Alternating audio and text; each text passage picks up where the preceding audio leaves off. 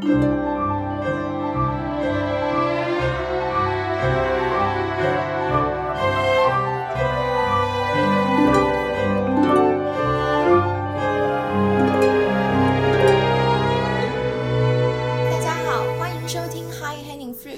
一跳摘到的果子，我是朱怡。我是刘佳。大家好，我是丰毅，悠长 Fabri or Fab。丰毅，你是哪里人？你中文为什么有一点点口音？呃，我是新疆来的，但是其实 平时我是这么说的，没有，我是意大利人，但是我断断续续的在中国住过十年了。哦，哇，是在哪个城市啊？最早第一次去的呃是昆明，我住过一年在昆明，呃，然后回老家毕业后，零九年搬到北京，然后北京住了六年，之后上海住了三年。丰毅跟我是很多年的好朋友。前一阵子我们在讨论选题的时候，我就突然想到他，因为不仅仅是说，就是中国有很多综艺节目喜欢展现、展示外国人讲中文讲得很好，但是我觉得丰毅跟我的关系和给我的感觉完全。就不只是那样嘛，因为不只是一个在中国住的外国人，嗯，就是什么什么啊，我一个老外中国讲那么好什么的，我觉得他跟我的连接感还有一层来自于，其实我觉得跟他很像我自己的经历，因为我也是从我自己的国家到了另一个国家长期的居住、生活、工作在那边，我们在这方面有很多感受是一致的。所以我就想，哎，这期我们可以做外国人为主题，不仅是关于他，也是关于我们。对的。那在我们节目开始之前，要不要给观众简单介绍一下我们三个人都分别作为外国人的经历吧？丰毅，你讲了一些些，但是为什么要选中国？嗯，对啊，为什么中国啊？对这个问题好难啊。呃，平时人家这么问，我会说缘分。或者因为我喜欢 喝茶，你现在的回答真的好中国。对，就这些特别中国，然后有点半开玩笑的，就是不想说太多，那可以说啊，我很喜欢喝茶，类似于的，然后大家笑笑就就得了。我们要你最内心的回答，最内心的回答，哎。我还在探索吧，我真的不太清楚了。那个时候我十八岁，快要嗯高中毕业。我最爱的，我最热爱是剧场。等等，剧场，剧场，剧场，戏剧，戏剧。所以我最喜欢是那个，但是我又不想上戏剧学院那种环境，我不太喜欢，就太官方了。做哦，我要做演员，就那那种特别特别虚的，你知道吗？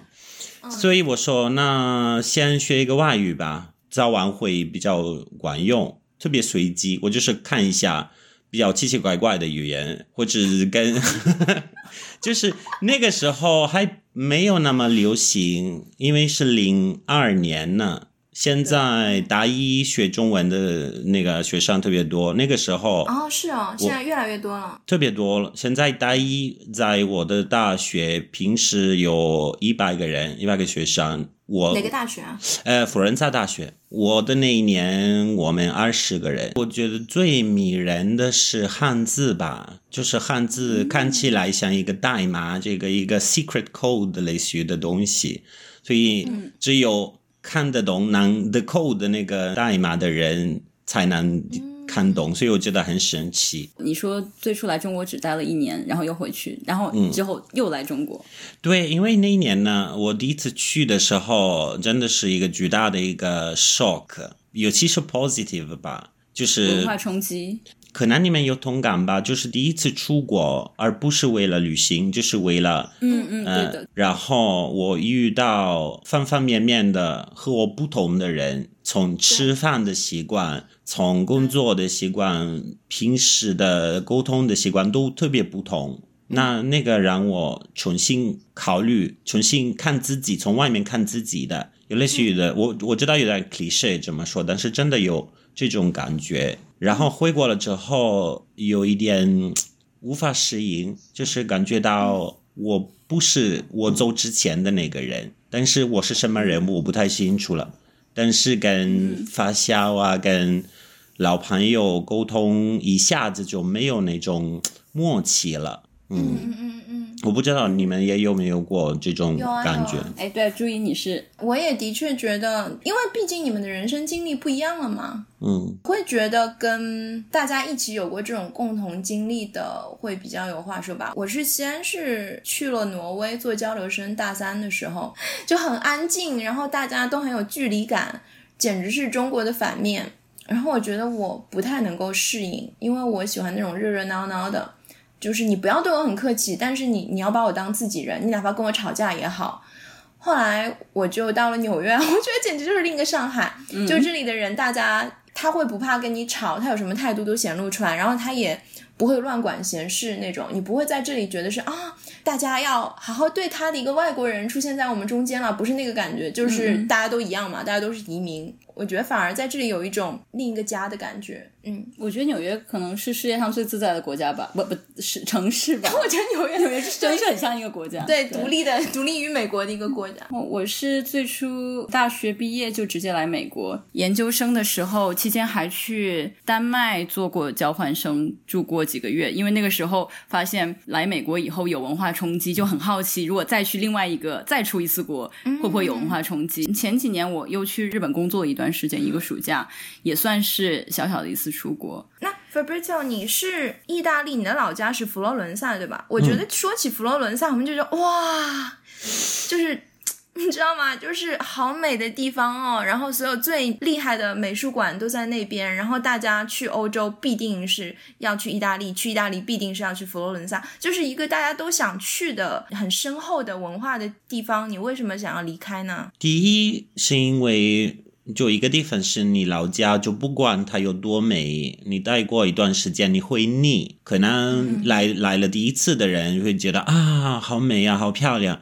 但是你天天都看到的同样的故物，你没有新鲜感，就是那些东西而已。你走路的时候，你你根本你你忽略他们，你根本看不到他们。然后我十八二十岁的那个时候，我喜欢实验剧场，我喜欢当代艺术，我喜欢这种比较当下的东西。嗯，那佛罗伦萨是一个完全看过去的，都是很自豪，我们过去多牛逼，我们发明过那个，我们有过米开朗基罗，有过 Leonardo，但是都是几百年前的东西。可是你想要当下，你为什么对啊，我觉得不去美中国国？中国有一点这样啊，我们有造纸术，我们有四大发明，我们很悠久。尤其是你去北京的话，就是有一种皇城根子的那种自豪因。为你说当当代有第一个就想的是美国呀，为什么不是美国？当代一定是美国吗？可能你作为一个中国人来看，第一个想的当代就是美国。对我来说，美国一直都有点反感，而且我长大的时候，可能跟我家庭啊，还有朋友的这个影响有关系的，因为我家庭都是共产主义的，就从我爷爷奶奶，对，然后。我长大的时候，我所有的朋友都是非常左派的，所以其实我们对对左派，所以我们对美国一直都有一种偏见吧？对对对，我们并不觉得它有那么的好。资本主义国对家，然后而中国，一个是文化语言，然后你这个莫名其妙的神秘感，嗯，莫名其妙的神秘感。对，对，所以因为这些原因，莫名其妙的神秘感，印度反而更有，不是吗？对，为什么不选印度呢？我不知道为什么我我最后还是说缘分这个词儿呢？因为为什么不是印度骚扰缘他，我分们？这个国家问他为什么不是那个，为什么不是那个？好好，OK。哎，可是关于选国家，注意你为什么选美国？我很好奇。因为戏剧的话，中心就是对于编剧来说，因为德国戏剧是以导演为中心的嘛，那我要做编剧的话，也其实选项也就这几个，不是在伦敦就是在纽约啊，然后我就选了。纽约对于外来的我我这样一个非母语写作的人来说更加友好一些吧，所以你看的是纽约，而不是美国。对啊，对啊。伦敦的话，英国虽然作者性的那种剧场也很强，但是我觉得它作为一个老牌的殖民国家，肯定是对外国人的接纳程度、包容程度、开放程度、机会多的程度，远远比不上像美国啊、纽约这种移民国家、移民城市。对，我记得我那时候出国。就想都没有想，就是美国，因为对我来说，外国就是美国，又没有想过美国之外有其他的国家。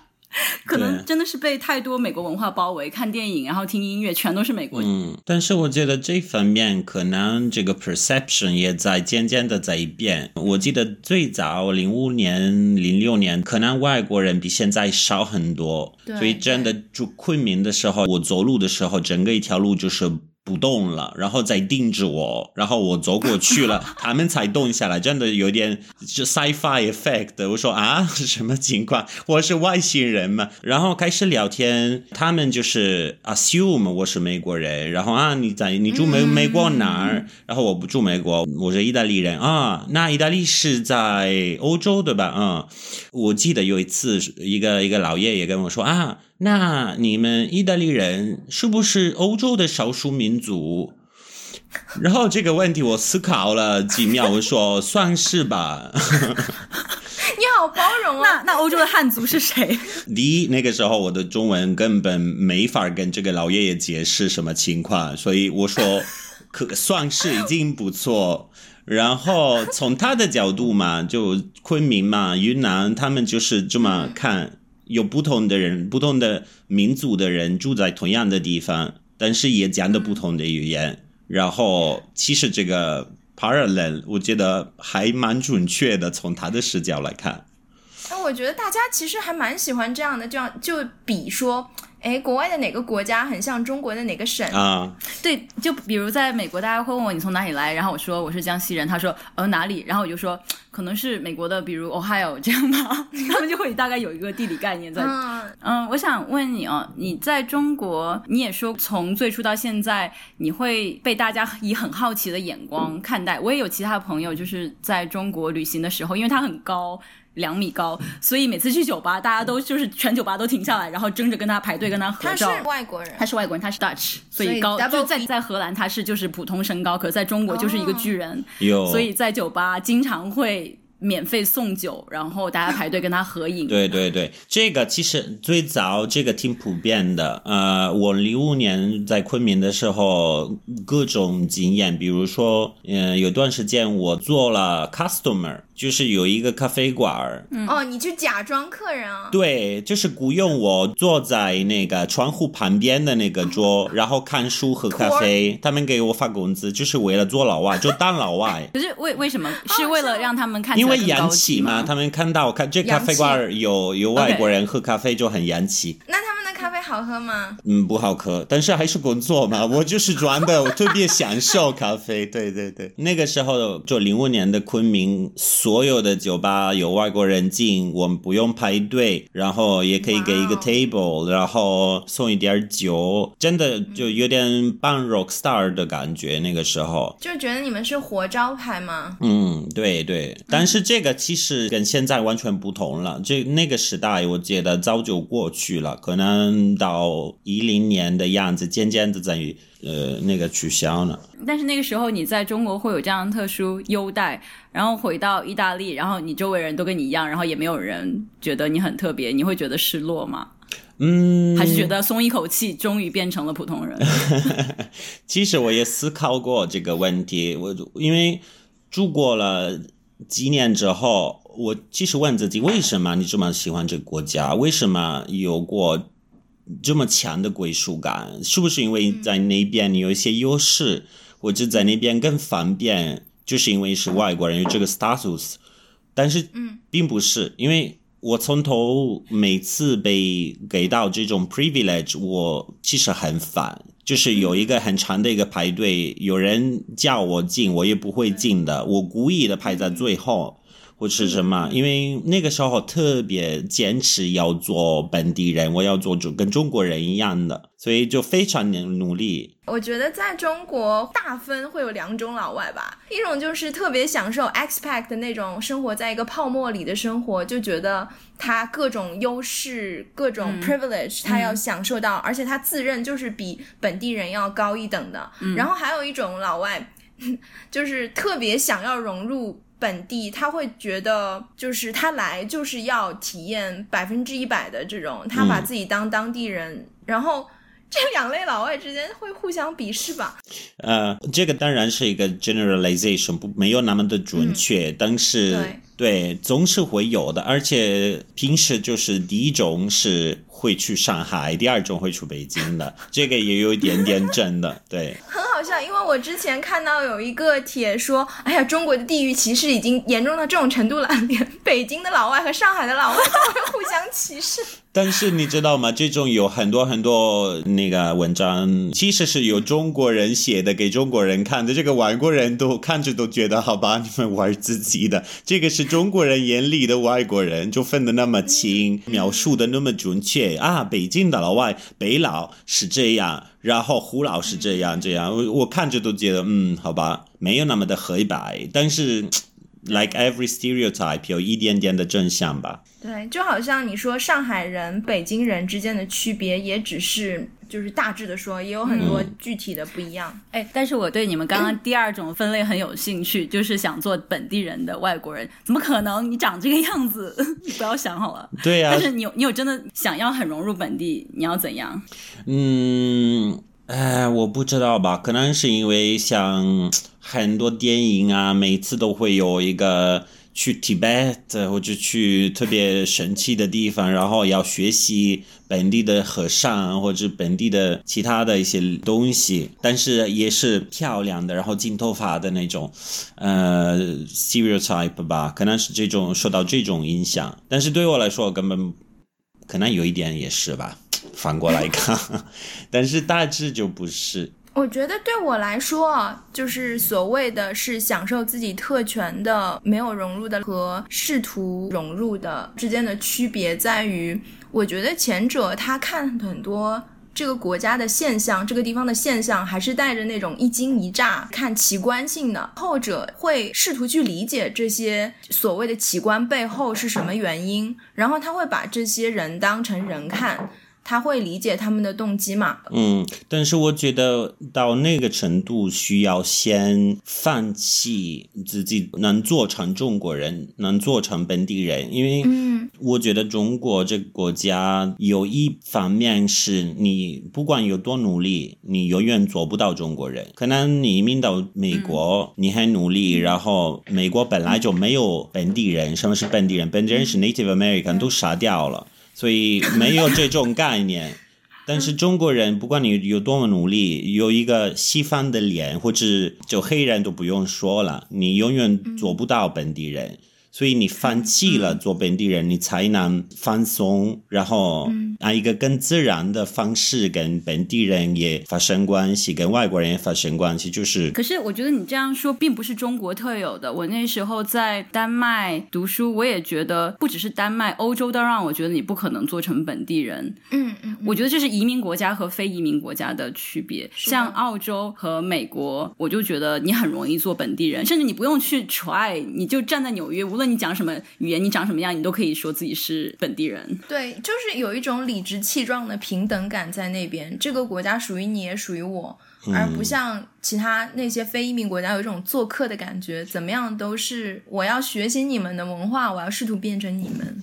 嗯，对对，也是。你们这么说我也同意，但是我觉得还有一点点是中国有那种 self-referential 比其他国家还强一些。什么叫 self-referential？比如说中文里面有一个“中国通”这么一个词儿呢，按我所知没有别的语言有这么一个词儿呢。中国通就是专门说外国人对中国很理解。对。但是你能想一想英语的同样的一个词吗？意大利语没有，英语也没有。你不是说你在美国待过很长时间，特别了解美国的文化，你就是一个美国通，没有美国通这么一个概念。所以从一个中国人的一个视角，也分的是外国人和中国通。中国通比外国人还中国一些。我猜你肯定被人叫过中国通，被人叫中国通的时候，你觉得很讨厌吗？还是觉得 I'm so proud？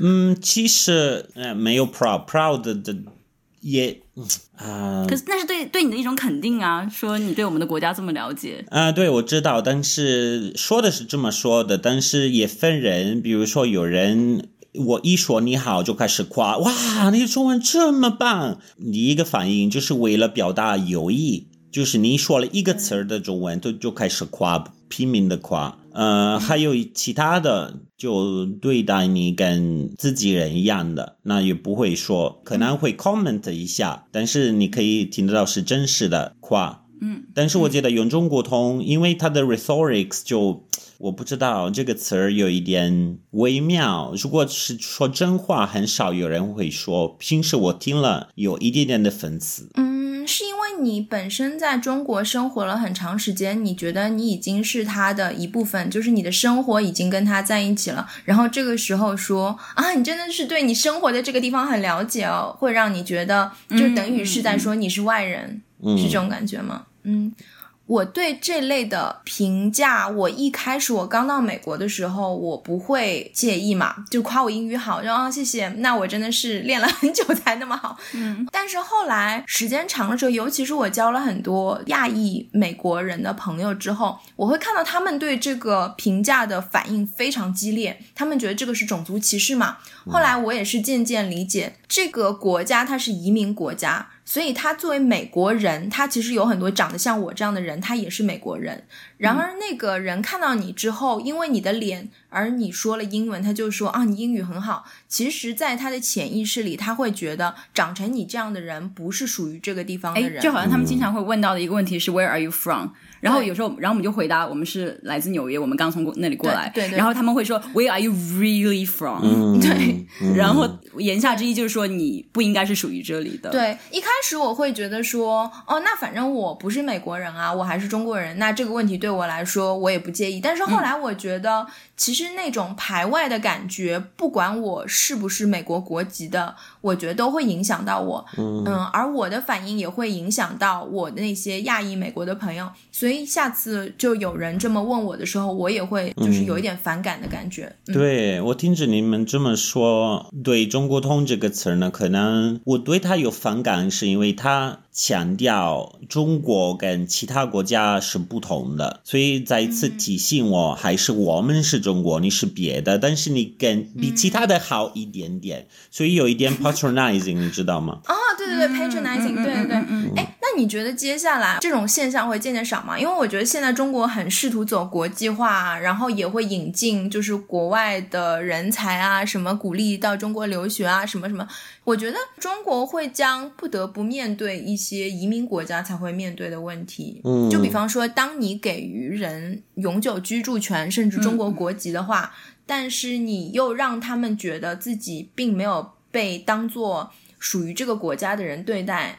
那这些人肯定会提意见啊，那你如何对待这样的意见？你是真正的更包容，还是怎样？因为我觉得中国就是一直是汉文化为主的嘛。我觉得你这个提议太未来化了吧，连就是外来人口在北京怎么样对待他们都还没有。但是现在已经是有很多大家都在争论这些问题啊，就比方广州有很多黑人啊什么的，就是在那边做生意啊。或者是体育比赛里的外援在中国生活啊什么的，上海、北京会有具体的引进外国人才的计划。嗯，我还是觉得是一个比例的问题吧，因为在中国移民是一个特别新的一个现象，之前没有，根本没有移民到中国的现象，现在开始有了。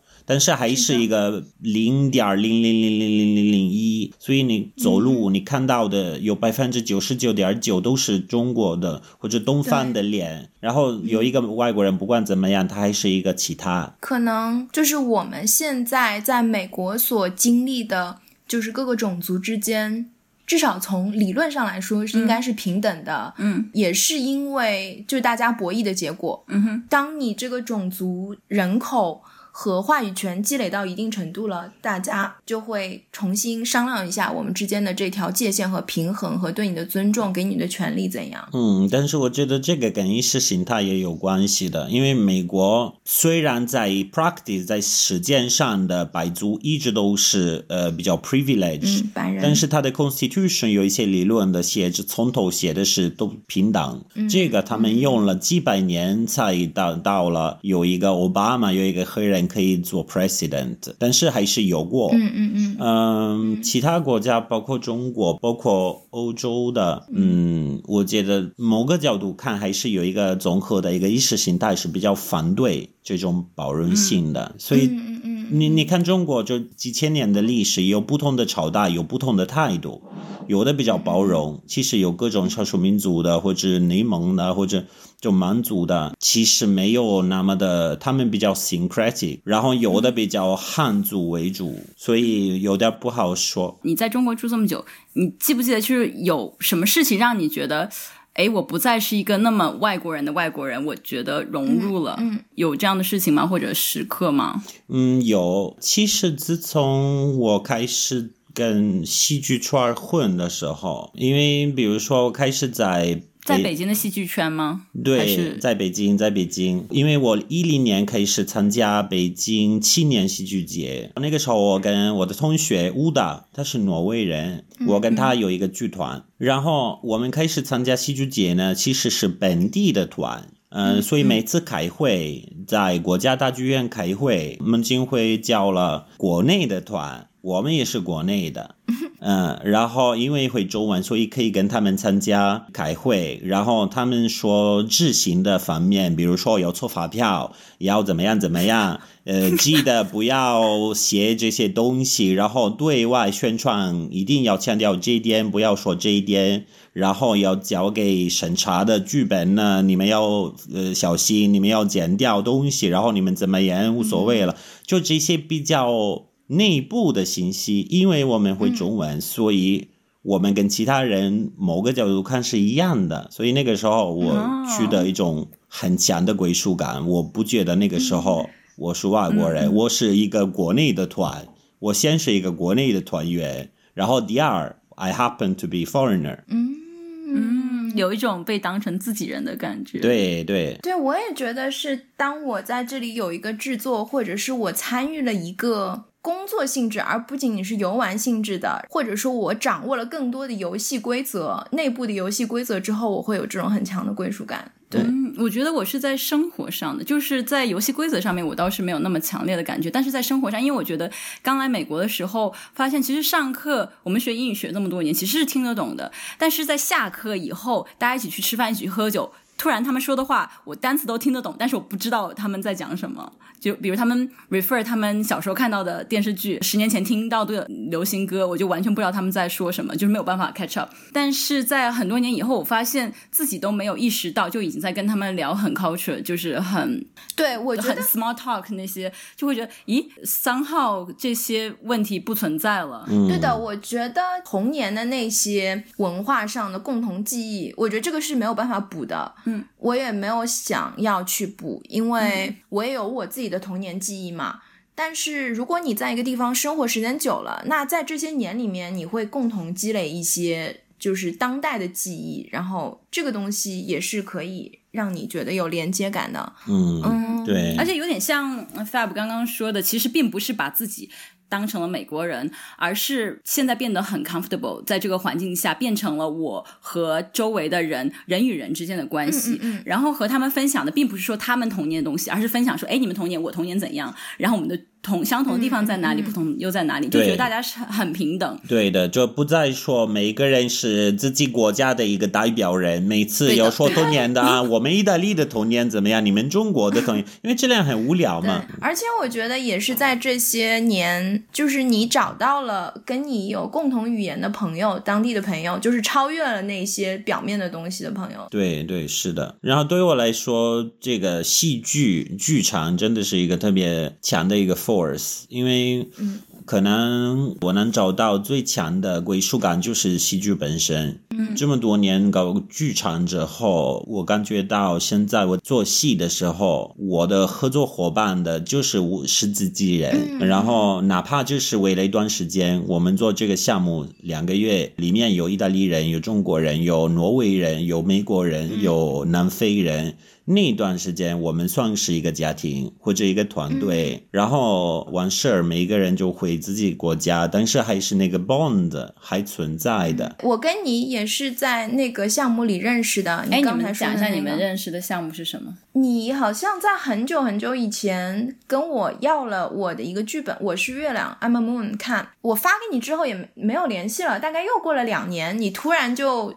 邀请我参加这个项目是易卜生国际做的一个新写作的工作坊，嗯，那个项目也蛮神奇的，他们在全世界不同地区找了八个编剧，就像你刚才说的，有美国人、中国人、达达人、意大利人、南非人都有放在一起，在中国的三个城市做三次工作坊，给我们一个大的主题是关于迁徙 （migration）。我觉得这个主题很厉害啊，因为全世界不同地方的人都和迁徙有就是各种各样的关系。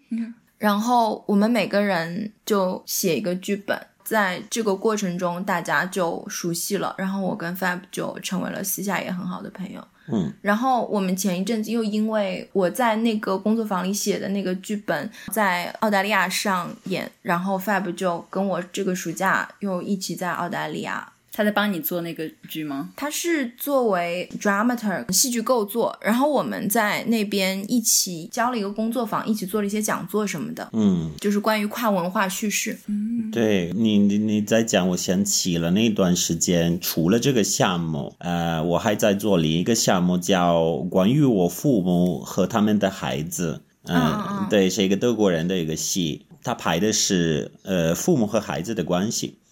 然后他在中国进行了很多很多采访，也找我帮他找一些可以采访的朋友，然后把主意也介绍了。所以这个戏里面也有一些视频了，然后里面也有注意，也说了跟这个父母和孩子来自不同的地方有一个什么文化背景的差距，那个也挺有意思的。哎，说到父母哦，嗯就是像我们这种常年在国外的，你父母会很想你回意大利吗？回家吗？嗯，会呀。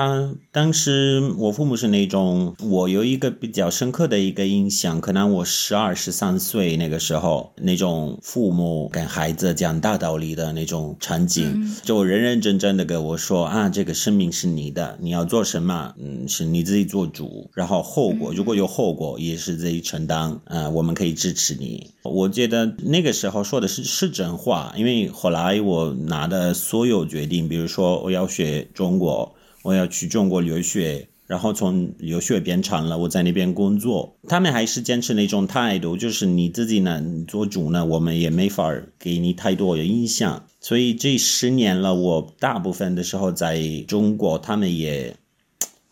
反正不会说，但是我看到他们会想，他们会有点难受，但是平时就不会说出来。这基本上跟我爸妈也一样，就是我心里知道他们是很希望我回去的，但是我觉得他们会尽力的克制这种，就是说出来来影响我，来逼我回去那样。就是有时候我爷爷会，我每次回国都说啊你回来啊回来啊，然后我爸妈就会跟我爷说，哎呀你不要说他什么什么的。我觉得其实很感动呢，我觉得就是这个世界上，哎呀，我觉得说到这我就要想哭了。就是你很爱很爱一个人的时候，然后你就是知道他要的那个未来是那样的嘛，然后你就放手让他去一个很远的地方。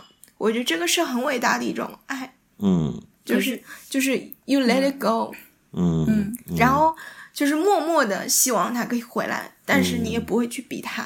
嗯可是你你有你有想过说服爸妈来你这里吗？我觉得那是不可能的，因为他们那一代，就首先他们也不会说英文，就算能学，也不可能学到就是像我们这种程度嘛。这边真的成为了他生活很熟悉的环境，和周围人沟通能够像跟自己人沟通一样顺畅的程度。还有就是他们在中国有太多了，他们一切都在中国，他们的朋友、社会关系，他们的就是价值感、他们的财产、他们的文化都在中国。嗯，所以我不觉得他们出来会开心，我也不希望他们会出来，因为我觉得我出国就是为了逃开他们。剪掉这一句太伤心了，太伤心。嗯，那柳佳呢？其实我爸妈现在就在楼下，哎我们现在嗯在旅行，然后我爸妈他已经过来几个月了，然后嗯可能也看他们的性格，我爸妈就很随性。然后我们也没有决定究竟是最后要一起在哪里生活，是不是要一起在一起生活，还是如果在一起的话要在哪里生活。然后他们是很 open to anything。然后我妈现在也在学英语，对他妈学英语 学酷的的很快，对就是我们有时候用英语聊天的时候，他妈会冷不丁插一句。不能不能在背后偷偷讲小秘密了。对对对，就我们，我觉得现在真的是很棒哎，这个旅行。我们一起在 Vegas 玩，就对于刘佳来说是祖孙三代在一起。嗯对太好了。然后对我们来说，也算是一个循序渐进去探索怎样是一个好的 solution 的一个过程。对，因为我觉得像你说的，就是很不公平嘛。如果为了你自己的生活把爸妈就是硬生生的拽过来，也很不好。但是为了和爸妈在一起，然后把自己在这边的生活和这边的事业也卡掉，也很残酷。嗯，我觉得最主要是对你来说，你已经有定局了嘛，剩下来是怎么样去适应那个定局，因为你嫁了个外国人，就是等于你的生活，其实你的生活就是定在这里了。但是对于我来说，我一切都还没有定局嘛，所以我觉得现在的状态其实是很奢侈的。我其实是在两边生活，我可以跑来跑去，我什么时候想回去就回去，什么时候想过来就过来。对我来说，只是说我的事业重心放在哪里，和我更舒服在哪里生活。嗯，我不是完全同意，因为嫁了外国人就要在外国住。因为对我来说，有一件事情我一直觉得我很不喜欢的是，我生在中国，我就是中国人。这说起来很蠢了，但是我觉得我当初来美国有很深的印象是，哎，这个文化是适合我的。我在中国很不顺，因为因为我的性格非常直，然后中国的那一套就是委婉和谦虚啊，然后什么都要。就你你知道我我永远、对我做不到。然后我在美国发现大家都很直接，然后我发现哎，你们都好容易理解，我也很容易说出我自己的感受，我也不会误伤到很多人。就突然觉得回家的感觉有一种很奇怪的，但是我觉得这个也是很复杂的。我其实我觉得我在中国的时候，我也不是很主流的我这种性格。但是我觉得来美国就跟美国人、跟其他国家的人相处越久，我就越能发现自己性格当中很中国的部分。但是我回去之后，我又发现说我身上有很多很美国的部分嘛。我有一个朋友，他叫李娜，他说过一句话让我觉得很击中我。他说，像我们这种在国外生活了很多很多年的人，但是又是在中国长大的，嗯，我们知道怎么跟两边的人说话，让他们舒服吗？他们是 expect 听到什么样的逻辑的话，但是两边的人却只能给我们一半。嗯，哎，这其实我也是想问 Fab 的一个问题，就是你觉得你在中国，你的朋友都是怎样？是意大利人吗？还是中国本地人？还是一个很奇怪的 combination？、很奇怪的 combination，但是我觉得大部分是中国的，国外的因为工作，因为项目，所以有来自国外的一些呃合作伙伴。我住中国的时候，我大部分的朋友是中国的，可是你看到一个在中国的意大利人，你不会觉得哇，可以讲家乡话了？对他有带我去跟他一帮意大利朋友一起去跳舞、吃饭，我记得好好玩。你上海是有一帮意大利朋友的，然后我还很清楚的记得，我就跟他们聊天的时候，我就问他们说，跟意大利人一起玩。的区别就是跟其他的在中国的其他的外国人一起玩的区别是什么？他说可以在一起说意大利语啊。我记得你去玩，那天晚上 hang out 非常意大利，我们去吃了披萨。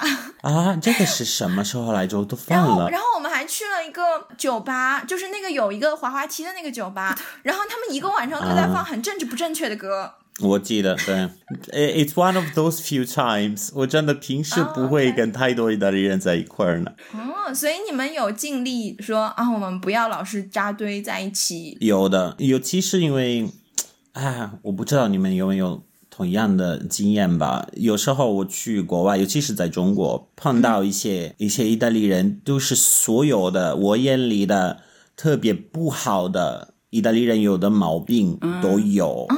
然后说话也很吵，会不断的在抱怨，尤其是在吃饭的时候，就特别 挑食的。得这是很典型的中国游客在国外 又吵，然后吃饭就到处抱怨，都不想吃别的国家的东西。对对，所以呢，就就真的中国人和意大利人特别像，嗯，然后穿的衣服都红红绿绿的，或者特别嗯没有 taste。的吗？你这个不爱国的意大利人。然后那些平时刻板印象的意大利人都会喜欢的，我一个都不喜欢。我不喜欢看球，不喜欢不会踢球。然后对，所以一般我跟其他住在国外的意大利人，有时候聊了几句，可能觉得啊，算了，没有共同话题了。这样说起来，我们在美国的朋友也还不能就是中国人或者就是美国人，因为我发现像朱怡还有我的其他的一些朋友，很多是中国人，但是他们的生活经历又是和我有一些些像的，就是不是从中国搬来美国，而是从中国搬来美国又去了其他地方国家，然后其他的国家，然后只是 end up 在美国。我好像没有办法跟刚来美国的中国人做朋友。因为很多事情你要帮他 catch up，也很累。是，但是我也没有办法跟没有去过其他国家的只在美国的人，就是哪怕他长相跟我差不多，都是华裔，我觉得跟他也很少有共同语言。对，因为我觉得这种情况下就是。不仅仅是没有话题，而且你说的你要分享很多经验，他们 get 不到，因为没有从来没有见过，所以你没法给他们解释，你给他们解释也没有用的，他们根本没有概念你在说啥。哎，可是我在想，究竟是我们这种去过不同国家住，究竟带来了我们什么，让我们觉得只能跟有类似经历的人有 connection？是这样 open mindedness 吗？我觉得是一个决定，还是 flexibility？我觉得都是作为 outsider 的经历。嗯，Fab，你是说就是会做这样的决定去不同国家的人，已经说明了你这个人的性格是一类人？不一定跟性格有关，我觉得是去别的国家住一段时间，等于说是就是长了一个新的 self。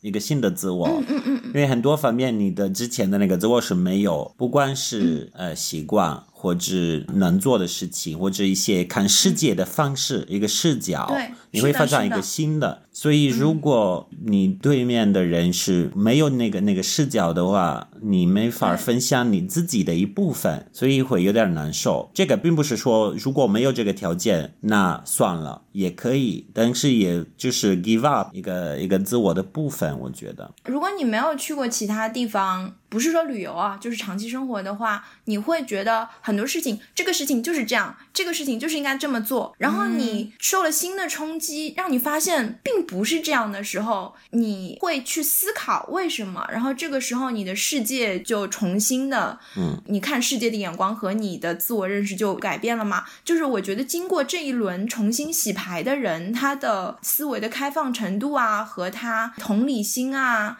就是会觉得更 open 一点。我觉得从来没出国的人觉得生活的一切都是理所当然。你到了那这个年龄，该做一些事情，嗯，不该做一些事情。如果你做那些不该做的事情，要不是坏，要不是奇怪，就是变态。所以，如果你给本地的人，比如说我爷爷奶奶那个时代的人说，有一个国家他们平时吃狗肉，他们觉得是一个很变态的事情。但是韩国的爷爷呢，觉得是吃狗肉是很好吃的，没什么奇怪的。对了，我刚才我们在聊中国通，我又想了一个。就是老外这个词儿哈，对我也想聊，因为我们就说顺嘴了嘛，平时。但是认识你之后，你跟我说你其实很反感被叫这个名字，然后我才会站在你的角度去想说，哦，原来等一下你讨厌老外，但是你不讨厌外国人吗？这个词，外国人就是很 neutral 的 foreigner，很准心的。但是老外很讨厌，然后广东话还叫鬼佬，你是不是更讨厌？鬼佬，我觉得那就是很明显的歧视了，鬼佬。就像小日本鬼子一样，没有什么可以讨论的了。那你说一下老外对老外，我觉得还蛮 neutral 的。因为我刚才也会说顺嘴就会说出来嘛，然后一边说一边哎呀，好像 b r i c 讨厌这个词。我觉得老外这个真的要看口气，因为平时也大部分的人更爱说老外，就外国人有点比较正式的一个说法吧，就太太正式的，老外比较口语。但是因为可能是因为我听过无数次了。在很多人的嘴巴里面的这个老外是带一些负面的、负面的一些，对对，所以我比较敏感，所以我要看。人家给我说老外这个事情呢，他到底什么意思？他有没有意味着其他的意思？他的口气怎么样？所以有时候我会特别敏感，有的时候也无所谓。也不是负面吧，我觉得更多是一个标签，之后就把你作为个人的身份抹去了。就是比如说一桌人，那你介绍这是谁？这是王某某，这是李某某，是做什么的？然后这是个老外，就突然之间这个就很简单化的。就是这就是你所有的身份了。被 objectified 吧，就是你周边的人说啊，还有呃呃，and the cheek and the cheek came，啥？哦什么是 chick 吧？check 就就是这个形容小牛小妞，说女生的一种很轻蔑的那哎，可是我有不同的作为老外经验，就是在日本他们叫 gaijin，嗯就是嗯也是外人了，有有点像老外的。意思，那时候在日本和朋友开车，然后我们开错方向，因为日本在左边开，然后不是在右边开，开错方向，然后然后马上就被警察抓到啊。然后他们一看我们的护照说哦 gaijin，然后发现就是不能跟我们沟通，没法沟通，然后就算了吧，走吧，走吧，走吧。对对然后那时候会发现，如果作为老外也有好处的时候，就觉得，你可以哎转傻，就是嗯，对你就会就会 我们就会叫那个叫 gaijin card，就是老外牌，对对对对就利用。自己是老外这个我也是事情逃脱一，些。我也是甩甩了老外卡很多很多次。对啊，我觉得我在这里都会有一张就是天真单纯的亚裔小女生的脸，嗯，然后也可以 get away with a lot 哎，of。其实我我发现 Fab 你会不会干这种事情，在中国假装你不会讲中文，然后听他们在背后说你。有哎，他经常他经常会听到中文人以为他不会中文，在周围讨论他。在大巴、在地铁啊啥的，就有无数的经验。就是我碰见的人，而且特别不要脸，就边看我边说我。现在就不会了，因为像他们也知道了，现在会中文的外国人越来越多，所以但是之前特别吓他们一下吗？你会突然冒一句话吓他们一下？啊、有有有，平时就是我听听了半天，然后在下车之前我说了一句就走了。好坏哦！但我发现，就是我们在美国在地铁上可以肆无忌惮的讨论周围人啊，什么这个人这个衣服好难看啊，怎样？然后我回国之后有点调整不过来，你知道吗？会用中文 大声讨论周围人。但是你看那个老外跟其他的，比如说你说的那个日语的那个改进。又有不同，因为如果你在中国，一个日本人不是老外，他就是日本人；一个韩国人不是老外，所以我开始分析，因为被老外了太多次了，所以我开始很认真的分析到底什么叫老外。因为如果一个日本人不是老外，一个白人是老外，一个黑人又不是老外，是黑人或者黑哥们对儿，对对吧？对对，所以也是根据这个 race 在做老外。还有一次特别奇妙，我在呃佛罗伦萨附近的一个城市叫普拉托，普拉托现在是全欧洲的最大的唐人街。然后那个时候我在给华侨教意大利语，嗯，然后也是一个中国老板开的一个学校。我讲课平时是呃用中文和意大利语，还有一些学生他们只会温州话，所以他们有同学从普通话翻译成温州话给他们讲，特别有意思的一个地方。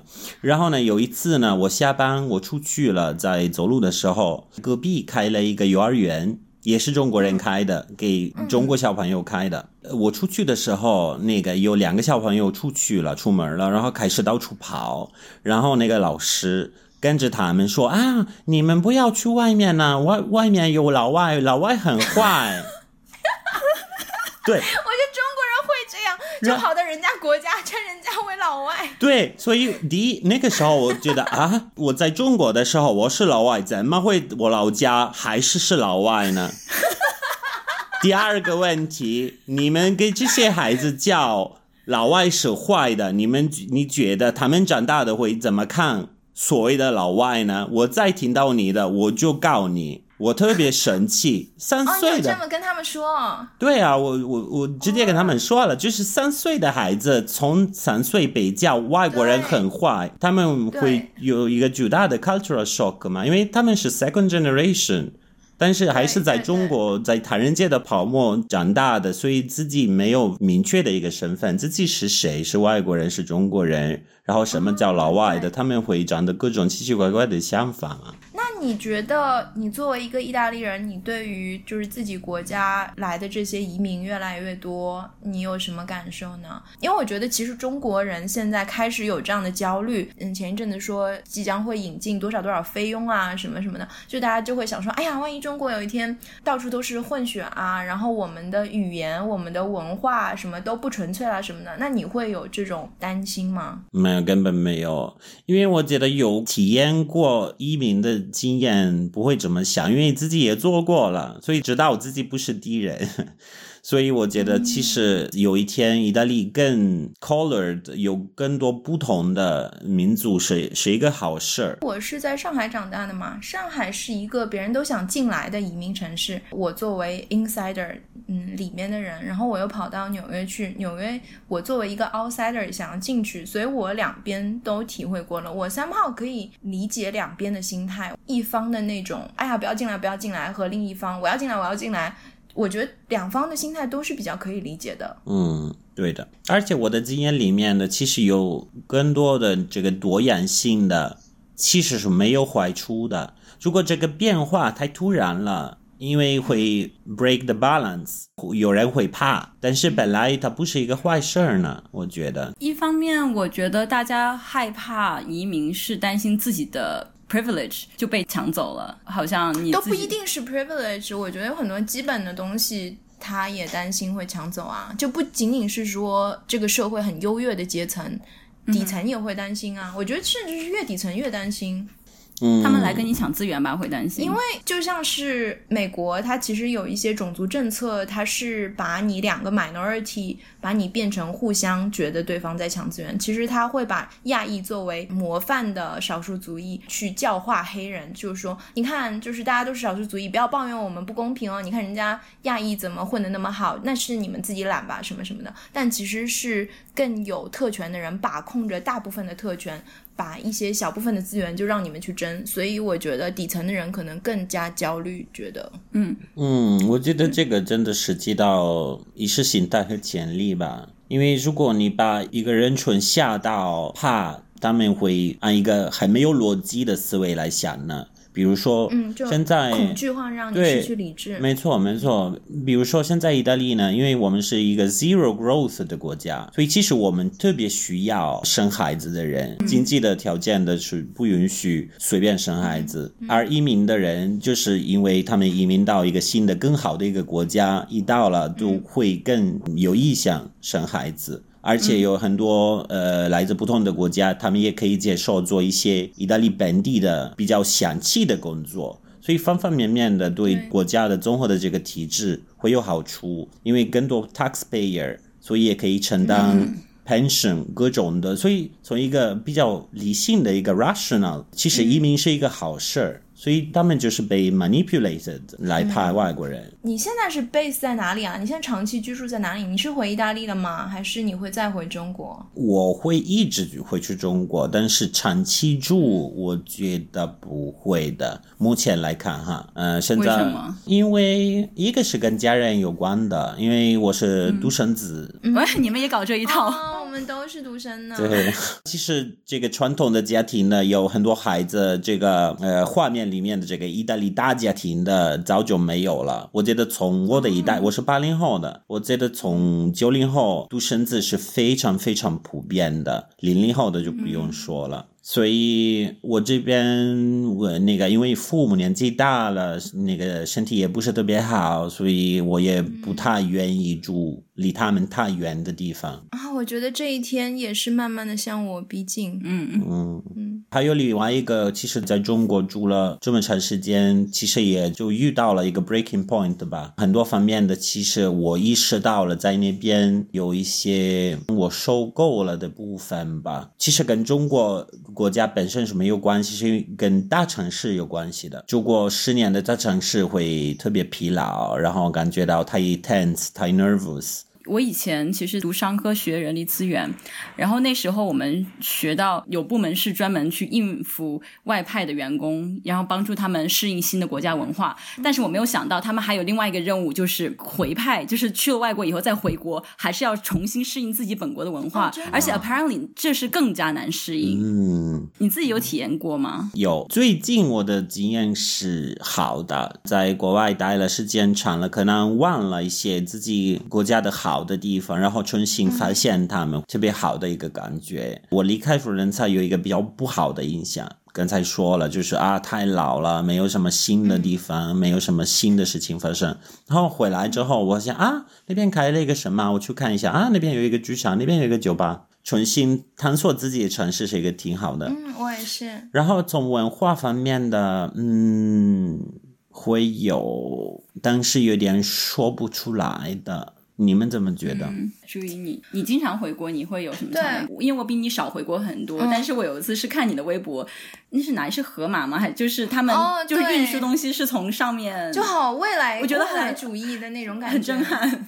哎，我们要声明一下，我们没有收任何的广告费。不要，不要，就已经有很多人说我帮对的，就完完全是纯纯是我们太土鳖看没有看过这样。我回国算是非常频繁的了，每几个月会回一次的。然后我每一次回去都会看到新的东西，我觉得速度真是太快了。对所以我需要不停的回去去 catch up the speed。对，这方面也是，因为我第一次去的是零五年的昆明，就你们也能想象的是一个什么样的。然后那个时候，比如说旅行是坐绿皮车，坐硬座，然后大家一起吃泡面。在车上抽烟玩牌、是那种画面的，然后现在过了十年了，就认不出来，这个国家是完全、这个速度太快了。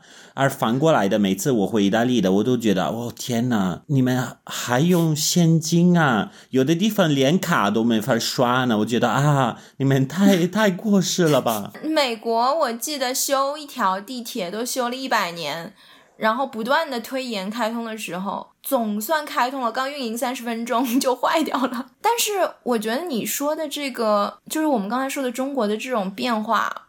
我觉得一方面呢，就觉得很精致嘛，越来越精致，生活越来越方便，就很舒服、很高级嘛。嗯嗯但与此同时，我又会很怀念像你说昆明以前的那种，就是乱糟糟的，但是乱中有序。嗯，只要你懂这个地方，你就知道如何在这里就是活得很自在，对活得很自由、很轻松。虽然到处有人管，但是也是有余地的嘛，有人情味在里面可以活动的。对现在我觉得一切太有趣了，我觉得其实是总体来说越来越严格了。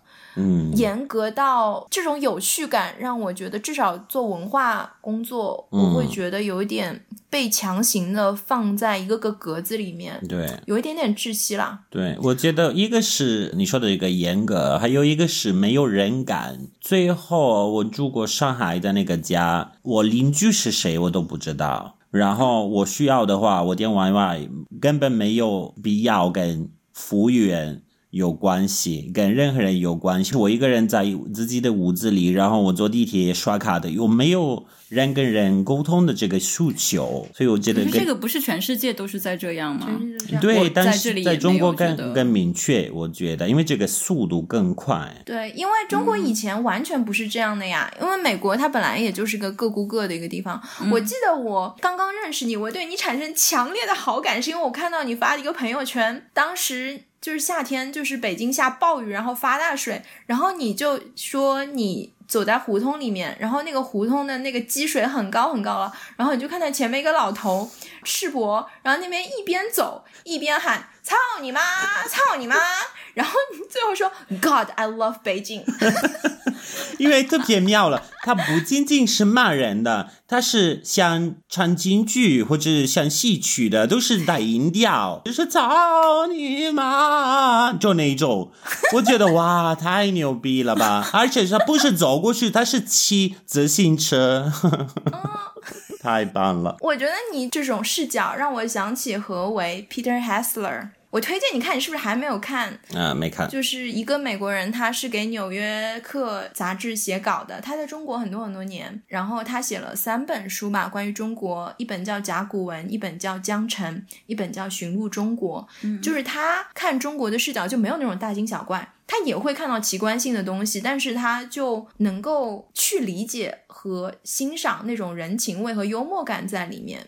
今天谢谢 Fabrizio 远程跟我们录这期节目哦。要最后说一下，我们这个节目是入选了二零一九年苹果最佳播客哦，中国区的，哇哦，这么牛逼呀、是不是觉得很荣幸啊哇？Fabrizio 能够做那么高大上的节目，哦哦，太好了。他好配合。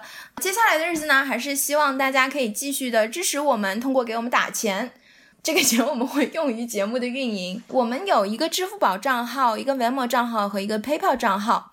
首先，支付宝和 PayPal 的账号都是 hhf podcast at hotmail 点 com，Venmo 的账号是 hhf podcast，对吧？是的，大家还可以在豆瓣上找到我们的节目的主题小组，就搜“跳一跳摘到的果子”。好，谢谢大家的收听。我觉得我们听众里应该有很多外国人，甚至很多老外都会有。好贱。OK，就这样吧。OK，拜拜。加油，拜拜拜。